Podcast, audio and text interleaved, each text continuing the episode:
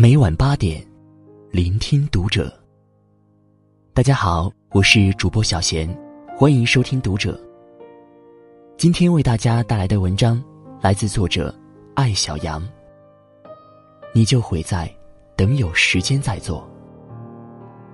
关注读者微信公众号，一起成为更好的读者。科科是写美食专栏的旅行达人。我们在一次旅途中相识，一见如故。之前我看过他的专栏，美食加旅行的标签，很容易让人觉得他活得特别悠闲。深圳再见，我才知道他在一家著名的科技企业做策划总监，每天工作十小时以上。旅行与美食的时间从哪里来？我问。挤。他答得很干脆。出于好奇，我打听他的作息表。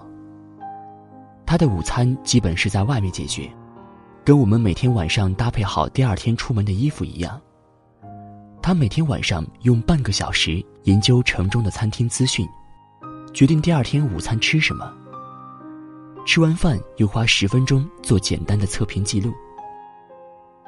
小长假只要不加班。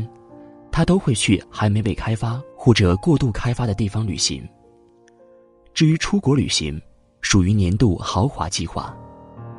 他通常把年假与春节拼在一起，用大半年时间做攻略，每一间酒店、每一餐饭都不浪费。攻略细致到标注日出日落时间。苛刻的旅行攻略做得好，线路新奇。去一个地方回来。可以写出好多篇文章，以致大家误解，以为他每天都在吃喝玩乐。就是因为工作太忙，才对吃喝玩乐保持极大的好奇心，愿意深研。十天的旅行，做三百天的前戏。可可说，人对于幸福的敏锐度来源于饥渴感。他很享受现在的状态，因为很忙。才加倍努力的珍惜每一次美食与旅行的机会。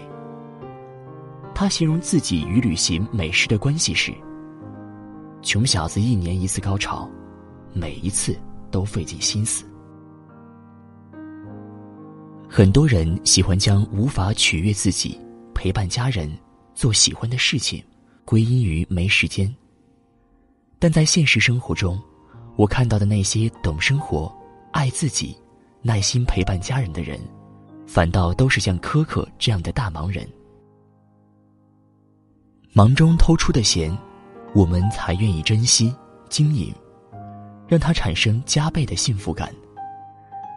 如果单纯只有闲，时间流逝，想做的事情很容易今天推明天，明天推后天。在读者分享会上，我总被问到一个问题。你那么忙，哪有时间陪伴家人，过有趣的生活？我的答案也是忙中偷闲，并且想办法让空闲的时间像烟花一样，照亮平淡乏味的生活。因为陪孩子的时间不多，每一次陪伴，我都要求自己全心全意走进孩子的生活，与他们说天真烂漫的话。做幼稚可爱的事。我身边有朋友在事业上升期，为了陪伴孩子，全职回家了。但很快，我发现他根本没做到像辞职之前说的那样，陪孩子去旅行，给孩子读绘本，跟孩子一起画画、弹钢琴。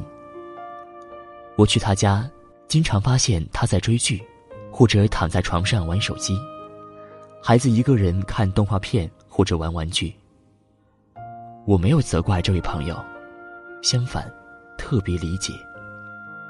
这就是人性。当你有很多时间的时候，根本不可能再精打细算的珍惜你的时间。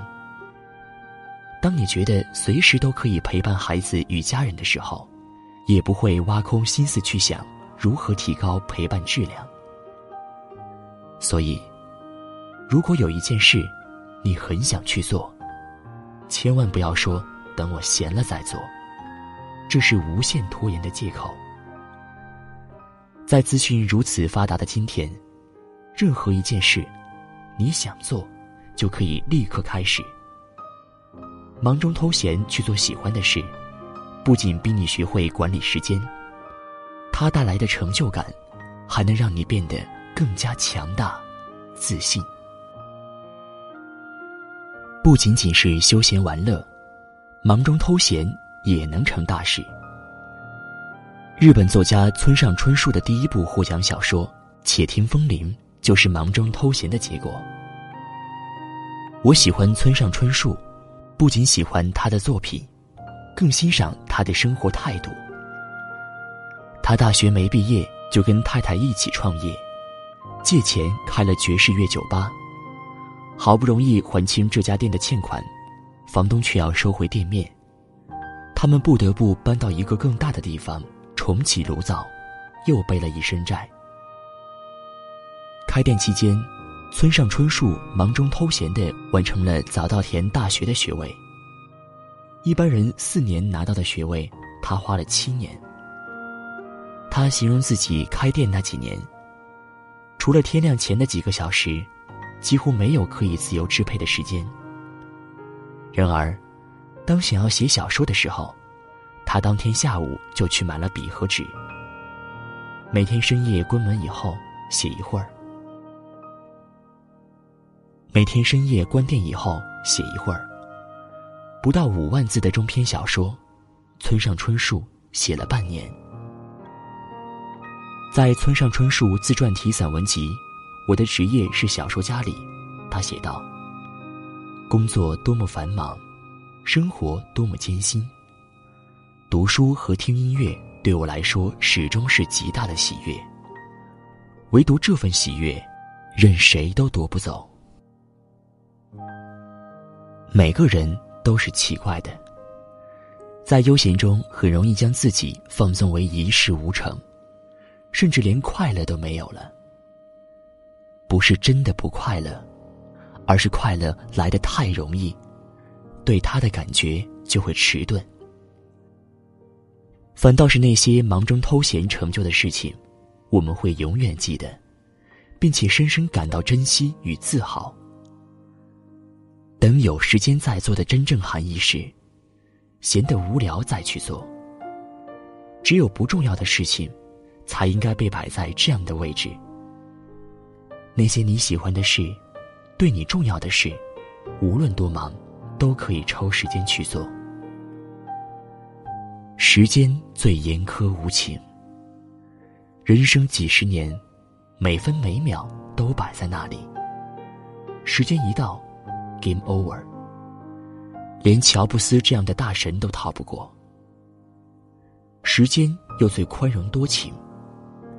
有的人一生波澜壮阔，海阔天空，一辈子顶几辈子过；而有人，永远在没时间、没机会、没心情中，任时光流逝。如果你总以没时间为借口，时间就是你的敌人。如果你肯挤一挤，时间就是你的朋友。